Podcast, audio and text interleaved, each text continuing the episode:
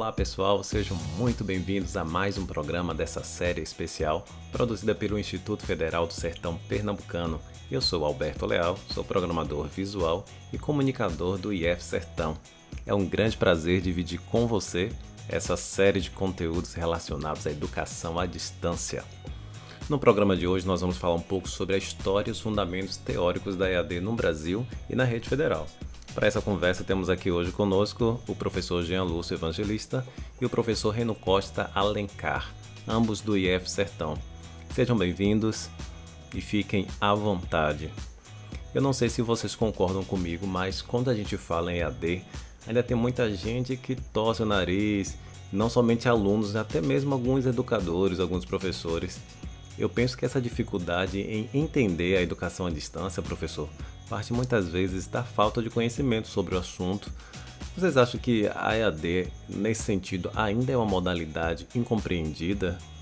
Professor Reno, fique à vontade, seja bem-vindo. Olá a todos, é um prazer poder participar dessa conversa. Bom, para começar respondendo essa pergunta, primeiro a gente precisa fazer uma observação que a educação à distância pode ter diferentes denominações a depender do país como estudo ou educação por correspondência no Reino Unido, estudo em casa e estudo dependente nos Estados Unidos, estudos externos na Austrália, teleensino e ensino à distância na França, estudo ou ensino à distância na Alemanha, educação à distância na Espanha, teleeducação em Portugal. Então, a depender da região, a gente pode ter denominações diferentes. E essa variação ela está associada ao processo evolutivo da educação à distância, com primeiros registros de cursos por correspondência, depois o ensino difundido por radiofrequência. Posteriormente, com o surgimento da televisão, foi observado iniciativas de ensino remoto televisiva e com o surgimento da internet promovendo a educação em cyberespaço. Então, tudo isso associado a particularidades de ensino. Dessa forma, a gente pode observar que ao longo dos anos, vários estudiosos buscam e ainda têm buscado conceituar essa modalidade de ensino, devido que a cada dia, a cada revolução tecnológica, a EAD incorpora novos mecanismos e estratégias de ensino. Então, Dito isso, a gente vai ter que, aqui no Brasil, o MEC define a educação à distância como uma modalidade educacional na qual alunos e professores estão separados, física ou temporalmente, e por isso faz necessária a utilização de meios e tecnologias de informação e comunicação. Essa modalidade ela é regulada por uma legislação específica e pode ser implementada na educação básica e na educação superior. Interessante essa colocação do professor Reno até porque as pessoas elas confundem muito essa questão dos conceitos, dos nomes. Agora mesmo nessa pandemia a gente ouve muito pessoal falar em ensino remoto. Existe alguma diferença, professor? Eu gostaria de, de perguntar ao professor Jean, por exemplo, existe alguma diferença entre ensino remoto e educação à distância, professor? Tem como o senhor dar esse esclarecimento aí pra gente? Então, Alberto, na literatura educacional não existe escritura sobre o ensino remoto, e o que estamos vivendo agora é uma adaptação em virtude do contexto da pandemia da Covid-19. Isso é uma experiência totalmente nova. Como já foi dito no começo do programa, o MEC define a AD como sendo uma modalidade educacional na qual os alunos e professores estão separados física ou temporalmente, e por isso faz-se necessária a utilização de meios e tecnologias de informação e comunicação. Essa separação física é uma separação geográfica e espacial entre aluno e professor, e mesmo entre os próprios alunos, ou seja, eles não estão presentes no mesmo lugar, como no caso do ensino tradicional. A EAD prescinde, portanto, da presença física em um local para que ocorra a educação. Em muitos casos, a EAD é mesclada com encontros presenciais. Quando os encontros são constantes, costuma-se chamar esse modelo de educação semipresencial. Já a separação no tempo consiste em dizer que as interações não precisam ser regidas por atividades síncronas, ou seja, atividades que acontecem no mesmo momento. Existem algumas atividades na EAD que são síncronas, ou seja, em que os professores e alunos precisam estar conectados na mesma hora, como chats, videoconferências e plataformas virtuais interativas. Mas na maior parte dos casos, as atividades EAD são assíncronas, o que quer dizer que elas não ocorrem ao mesmo tempo. A educação à distância ou seja, aulas no formato EAD, possui metodologia de ensino e materiais específicos para esta modalidade, como aulas gravadas previamente que o aluno assiste em uma plataforma adequada para o formato. E é importante destacar, conta com acompanhamento contínuo de tutores na realização das atividades da disciplina e com suporte do docente para tirar dúvidas e realizar as avaliações. Muito interessante a sua fala, professor. Acredito que o ouvinte já entendeu essa diferença entre esses conceitos. Agora eu gostaria de pedir licença ao professor Jean e me dirigir ao professor Reno. É, professor, no início o senhor falou que a EAD em vários países era conhecida de formas diferentes, vários nomes né, para a mesma modalidade. Em relação à história da EAD no Brasil, professor, como foi que começou essa história? Será que a gente pode afirmar que a EAD no Brasil é algo novo? Não, a EAD não é algo tão novo no Brasil. A gente vai encontrar pesquisas que datam que um pouco antes de 1900 já existiam anúncios em jornais de circulação no Rio de Janeiro, oferecendo cursos profissionalizantes por correspondência. Esses cursos eram cursos como de datilografia ministrados por professores particulares, mas vamos ter como marco de referência oficial para a EAD no Brasil a instalação das escolas internacionais em 1904. Essas escolas eram unidades de ensino filial de uma organização norte-americana. Vamos ter também a Rádio Sociedade do Rio de Janeiro, fundada em 1923. A ideia aqui foi de possibilitar a educação popular por meio da rádio. A partir dessa época, então, podemos observar que os programas educativos se multiplicavam e repercutiam em outras regiões. Além disso, temos o começo do uso da televisão para fins educacionais entre 1960 e 1970, com diversas iniciativas positivas. Entre elas, podemos citar a iniciativa positiva da Fundação Roberto Marinho, que criou alguns programas de sucesso, como os, te os telecursos, que atenderam e continuam a atender um número incontável de pessoas. Muito bem, vamos seguindo aí nossa discussão, nosso bate-papo sobre educação à distância. Professor, nesse histórico colocado pelo senhor muito bem, a gente percebe que muitas iniciativas elas foram tomadas pelo ensino privado. Eu mesmo conheci a educação à distância através da rede privada. Na oportunidade eu fiz uma pós-graduação, mas para o aluno que não tem essa oportunidade, professor, a rede pública, sobretudo a rede federal, ela tem acompanhado esse crescimento da EAD no Brasil? Professor Jean, responda aí essa pergunta para a gente. Sim, Alberto, com certeza. Conforme o professor Reno falou, na rede federal desde 2005 já há iniciativas da educação à distância. E o que a gente percebe é que o aumento da procura por esta modalidade tem aumentado também a oferta nas instituições públicas. Para você ter uma ideia, em 2018, a Associação Brasileira de Educação à Distância realizou uma pesquisa com 259 instituições no Brasil sobre a oferta de curso à distância, e destas, 72 eram instituições públicas. Outro dado interessante da pesquisa é que em 2007 eram ofertados por essas instituições cerca de 4.570 cursos, totalmente à distância. Já em 2018, este número saltou para 16.750 cursos, ou seja, um aumento de 252%. Mais recentemente, por conta da pandemia, uma pesquisa realizada pela Datafolha confirmou que 74% dos estudantes das redes municipais e estaduais do país estão recebendo algum tipo de atividade não presencial durante a pandemia. Entre os estudantes do ensino médio, esse número chega a 85%. A gente sabe, contudo, que o nosso maior desafio ainda é a oferta de internet e equipamentos né, para esses alunos poderem ter acesso à educação à distância.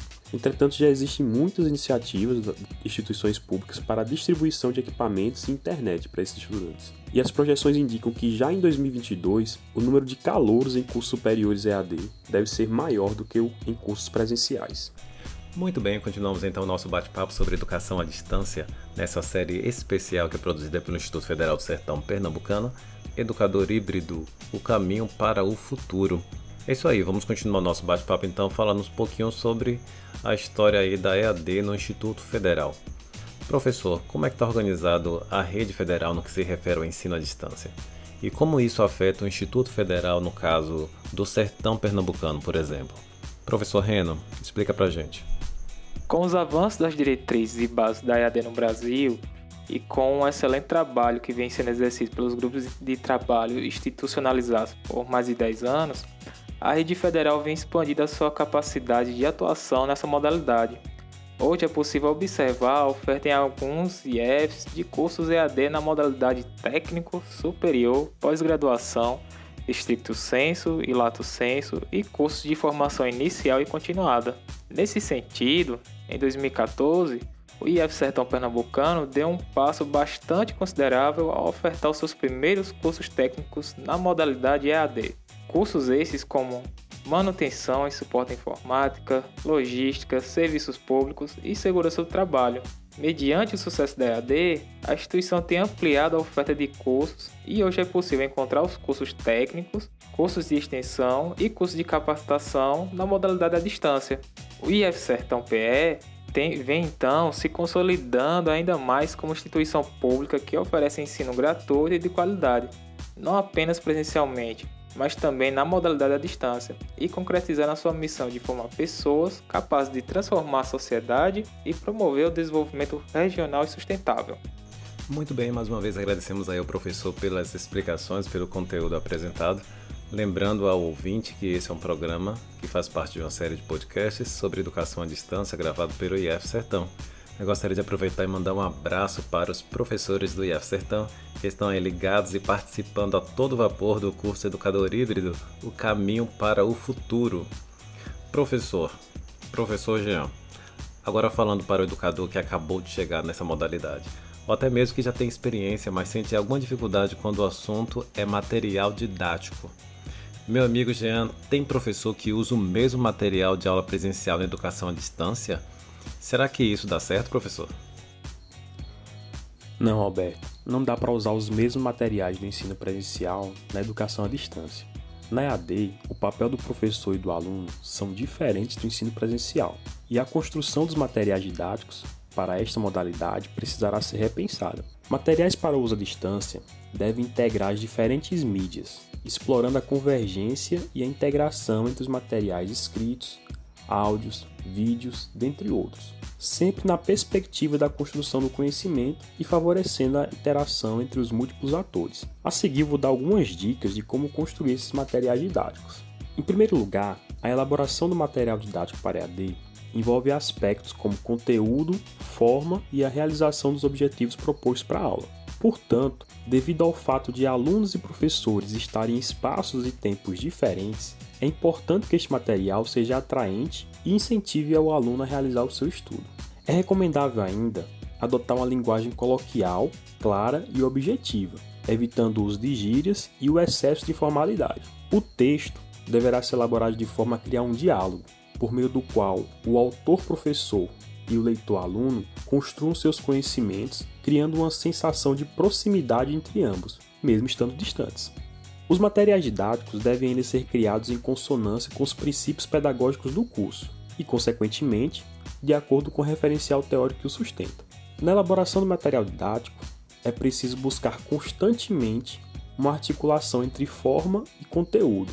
Por exemplo, a construção de um texto impresso ou digital pode beneficiar-se da inserção de ilustrações, gráficos, fotografias, quadros, que podem torná-lo mais atraente e compreensível contribuindo assim para o melhor desenvolvimento do conteúdo em educação à distância.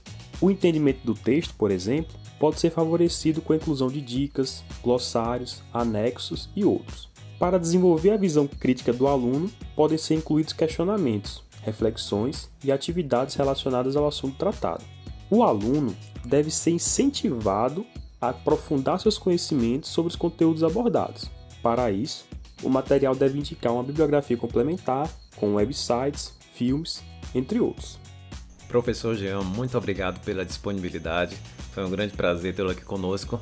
Nós já estamos chegando ao final do nosso programa e nesse último bloco nós vamos falar um assunto bastante delicado nos dias de hoje.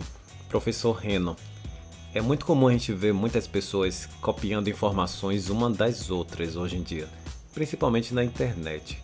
Qual é o cuidado que o professor que está ouvindo a gente agora ele deve ter ao disponibilizar um conteúdo que não foi ele que produziu, professor? Ótima pergunta. Temos vários mitos com relação a conteúdos disponibilizados na internet como se o material está lá, então ele é de graça, se não está implícito a licença de uso, eu posso usar que não tem nenhum problema. E não é bem assim. Temos muitos uh, fatores ligados à propriedade intelectual, a direitos autorais, à propriedade industrial, à lei de software Então temos que ter bastante cuidado na curadoria dos materiais que utilizamos para confeccionar os nossos materiais de aula. Então precisamos estar atento sempre à licença de uso para que a gente não acabe infringindo algum direito autoral. Mesmo que estejamos utilizando só um trecho de uma música, de um vídeo ou de um capítulo de um livro, precisamos estar atento sempre à licença, à forma como o conteúdo está disponibilizado na internet. É isso aí, pessoal. Chegou a hora da gente se despedir. Agradeço a você pela companhia durante esse bate-papo desse assunto tão importante que nós tivemos aqui. Agradecemos também ao professor Jean e ao professor Renan pelas explicações. E lembrando você que a nossa série de podcasts continua e no próximo episódio nós falaremos sobre metodologias em EAD. Espero que você tenha aproveitado bastante e até a próxima.